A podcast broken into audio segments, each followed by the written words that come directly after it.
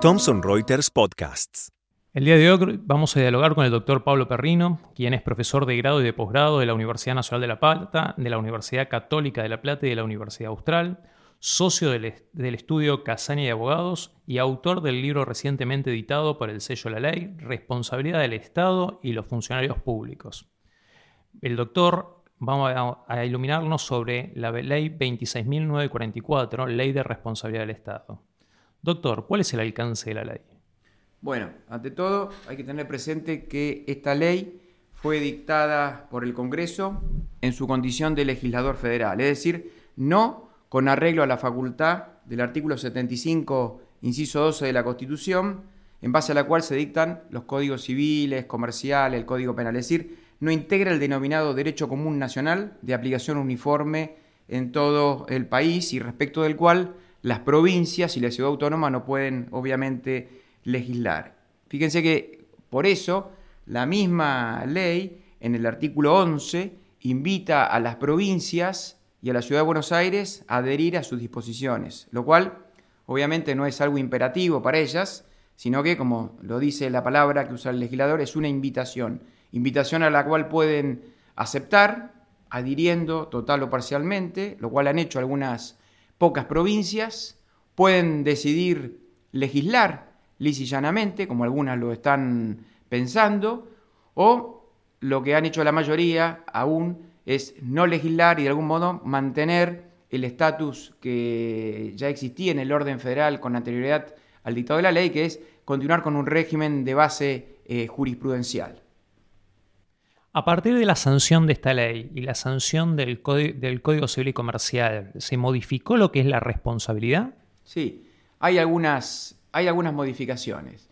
Yo diría que ante todo lo que se observa es que tenemos un régimen, el, que existe en el orden nacional, insisto con esto, que no impera en todas las provincias, sino básicamente en el orden nacional, que es eh, más estricto que el anteriormente imperante. El anterior, recordemos que no estaba legislado, más allá de la discusión de si la responsabilidad formaba parte de los capítulos del Código Civil, como predica gran parte de, los civilistas, o es una institución eh, fuera del Código Civil, como la mayoría de los autores y publicistas venían sosteniendo. Lo cierto es que la formulación del régimen de responsabilidad argentino era eh, de base jurisprudencial. Fue en definitiva la, jurisprudencia y la jurisprudencia de la Corte la que fue modelando el régimen de responsabilidad del Estado, creando la figura de la falta de servicio para la responsabilidad eh, de carácter eh, ilegítimo, extracontractual, creando el régimen de la responsabilidad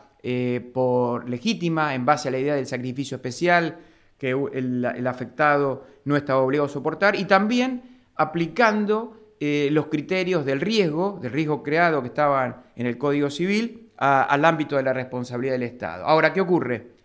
En el régimen actual, el que está en la ley 26944, lo que se advierte es una suerte de eh, cierre de la responsabilidad en alguno de estos aspectos. Y el cierre, que claramente genera una, una, afectación a lo que puedan hacer las víctimas, y esto conspira con la finalidad básica de cualquier régimen de responsabilidad, que es en definitiva reparar el daño, eh, el cierre se verifica esencialmente en lo que es la responsabilidad por actividad legítima, a la cual se la califica de excepcional y por el otro lado, al regularse algunos de los requisitos de la misma, puntualmente la causalidad, que se la endurece, porque se plasma eh, un criterio que en algún momento la Corte utilizó en materia de causalidad, que es el que indica que la causalidad para que el Estado responda por actividad legítima tiene que ser directa, inmediata y exclusiva. Es decir, frente al modelo clásico de causalidad adecuada, que todos conocemos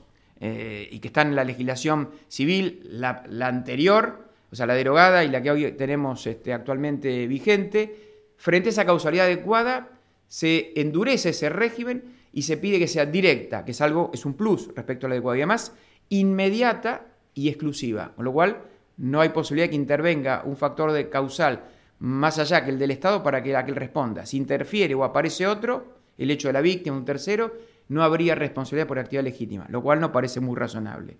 Y a esto le sumamos como otro factor de limitación el alcance de la reparación. El legislador lo que ha hecho es reproducir el texto del artículo 10 de la ley de expropiaciones y usarlo eh, para lo que es la reparación de la responsabilidad por actividad legítima. Entonces, esto se traduce en que solo se repara, como se dice ahora, el valor objetivo de, digamos, del bien eh, dañado, afectado, más las consecuencias directas inmediatas del acto de, lesión, pero, acá viene el punto, se excluye esencialmente lo que es el lucro cesante. Y esto eh, conspira o, digamos, contraviene la jurisprudencia eh, vigente de la Corte Suprema de Justicia de la Nación, que en los últimos años ha sido muy clara en esta materia al decir que la reparación tiene que ser eh, plena o, integral. ¿Y en materia de contratos ha sido modificada la responsabilidad? Eh, en materia de contratos, mm, no, no hay grandes, digamos, a ver, modificaciones. ¿Qué hace el legislador? El legislador establece que la responsabilidad contractual se rige por lo que establezcan las normas específicas. Usa la expresión normas, y esto es importante, porque normas no es obviamente sinónimo de ley. Entonces, hoy la responsabilidad contractual queda sujeta a las pocas regulaciones legislativas eh, que existen o reglamentarias y también yo diría las que puedan aparecer en los pliegos de base y condiciones, que asumen esa, también esa condición de norma. Ahora, lo cierto es que son muy pocas las previsiones que hay en materia de responsabilidad contractual en este tipo de normas, digamos, normas de índole administrativa. Por ende, eh, aquí no queda otro camino que aplicar supletoriamente lo que, hace lo que dice el legislador. La ley dice, las normas de esta ley se aplicarán en todo lo no previsto supletoriamente en esta materia. Pero también, ¿qué ocurre? Que las regulaciones de la ley aplicables al, ámbito contractual son muy escasas. Entonces, ¿a dónde iremos a parar para suplir todas estas eh, lagunas? Al Código Civil y Comercial. Y aquí hay que hacer una aclaración.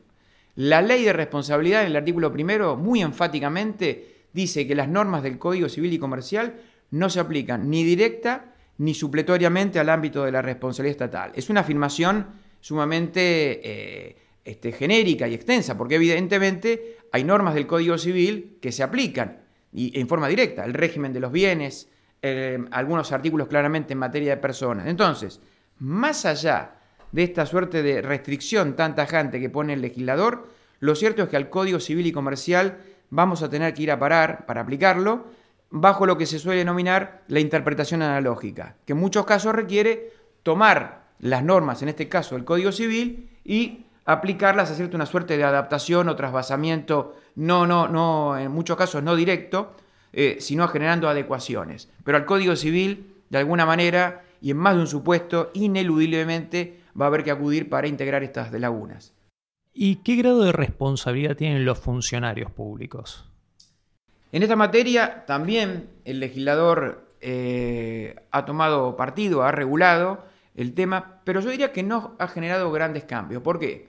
La ley nueva, la ley de responsabilidad en definitiva, reproduce con pequeños retoques de redacción el viejo artículo 1112, que ya viene de la pluma de, Vélez, y lo que hace es incorporar algún, algún dato más, pero no novedoso, yo diría, porque eh, si bien no estaba en el 1112, la doctrina y los pocos pronunciamientos judiciales que ha habido lo mencionaban.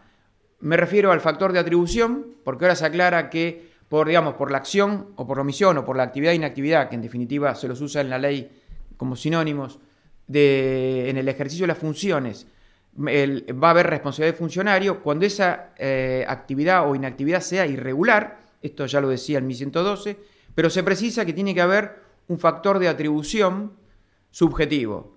O sea, se pide un factor de atribución subjetivo agravado, tiene que haber dolo. Y eh, por otro lado, lo que sí se precisa es que eh, el Estado, cuando haya un daño derivado de la actuación o inacción de un funcionario que haya generado un pleito contra el Estado y el Estado pierde ese pleito, al finalizar el pleito, al existir una sentencia de condena, firme, eh, claro está, el Estado puede, yo diría que darse vuelta y, reclamarle al funcionario el pago de los daños que él, o sea, de la condena de daños que él ha sufrido. Lo que la ley no aclara, pero parece evidente que para que esto funcione el Estado tiene que pagar. Si no, no hay posibilidad de generar esta suerte de repetición. Y lo que la ley también permite es a la víctima demandar, yo diría, en estos casos, eh, elegir, voy solo contra el Estado, voy contra el funcionario o voy contra ambos. Esto no es muy preciso en la redacción, pero la interpretación razonable nos lleva a esta conclusión. Y por último, tanto para el Estado como para el funcionario, y en línea con lo que se prevé en el Código Civil y Comercial, se contempla la prescripción de tres años, que en el caso que mencionábamos recién, el Estado actor reclamándole al funcionario los daños derivados de una condena eh, judicial firme, los tres años se cuentan, dice la ley, desde ese momento. O sea, no desde que se produce el hecho, sino de que está la condena. En rigor debería ser desde que se paga, porque no es lo mismo, no, no son momentos que, diametralmente diferentes. Fuera de esto no hay grandes eh, diferencias con el régimen vigente. ¿Y la responsabilidad por omisión de accionar del Estado? La responsabilidad por omisión del Estado está también regulada y nuevamente nos encontramos aquí ante otro caso en el cual se ve lo que decíamos inicialmente acerca de que se ha producido una limitación, un cierre en lo que es este, la responsabilidad estatal. Porque nosotros teníamos un régimen de responsabilidad por omisión que de algún modo venía, había sido delineado a través de algunos fallos muy interesantes de, la Corte. Uno de los más resonantes eh, de estos eh, pronunciamientos fue aquel que se produjo con motivo del daño que recibe un, eh, este, un, empleado de un medio periodístico que está esperando que termine un partido de fútbol, bueno, y recibe el impacto de, un, de una piedra, digamos, un proyectil que sale lanzado desde dentro del estadio, en el cual se habían producido algún tipo de, de disturbios. Bueno, el caso Mosca, caso más conocido por la responsabilidad que recibe la AFA como uno de los organizadores del espectáculo deportivo que por el tema que a nosotros ahora nos convoca, que es la responsabilidad del Estado. Aquí se demandó, entre otros, al Estado, a la provincia de Buenos Aires, por eh, omisión, por la omisión en materia de seguridad. Y la Corte estableció una serie de, criterios muy interesantes, eh, en los cuales, de los cuales surge que, palabra más, palabra menos, lo siguiente. Dice la Corte, la responsabilidad por omisión, obviamente, es una de las tantas que existe, que se encuadra en la figura de la falta de servicio, pero aquí hay que tener hay que trazar esta distinción. Si la omisión deriva de un mandato normativamente impuesto, concreto y determinado, bueno, dice, nuestros criterios jurisprudenciales han sido, vamos a decir, generosos y acá no hay dificultades en condenar al Estado. En cambio, si la omisión deriva de un mandato, eh, vamos a decir, indeterminado, más abierto, bueno, acá hay que ser muy prudente. Aquí los criterios, de, digamos, de, de condena jurisprudenciales son más estrictos. Y a partir de esto, el tribunal, lo cual es razonable, dicho sea de paso, establece una serie de, estándares que los jueces deben valorar para determinar si la responsabilidad eh, procede o no procede muy casuísticamente. ¿Qué ha hecho el legislador? El legislador se quedó, yo diría, con el primero de los supuestos, y entonces ahora en el artículo 3, en el último inciso, en el D, se dice que la responsabilidad por omisión procede, pero cuando el mandato, o sea, el, el mandato incumplido, está precisado de manera, primero, normativamente, de manera concreta y precisa.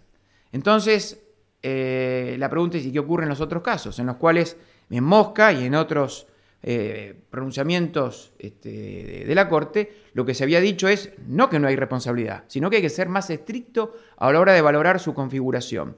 Estamos ante un problema que requiere entonces algún tipo de interpretación razonable de las normas, porque de lo contrario vamos a producir una limitación verdaderamente irrazonable, más de un supuesto, en los cuales evidentemente, si bien el mandato, o sea, el deber de, obrar no estaba eh, muy claramente determinado en una norma, eh, era evidente, en virtud de una serie de principios, por ejemplo, principio de razonabilidad, etcétera, que el, Estado debía actuar. Entonces, aquí nos encontramos frente a un problema. Eh, creo que los jueces casuísticamente tendrán que ir este, de algún modo buscando la vuelta y hacerlo con criterios de justicia y razonabilidad. Bueno, doctor, muchas gracias por su exposición. Realmente ha sido muy claro y realmente enriquecedor. Gracias. Al contrario, un gusto.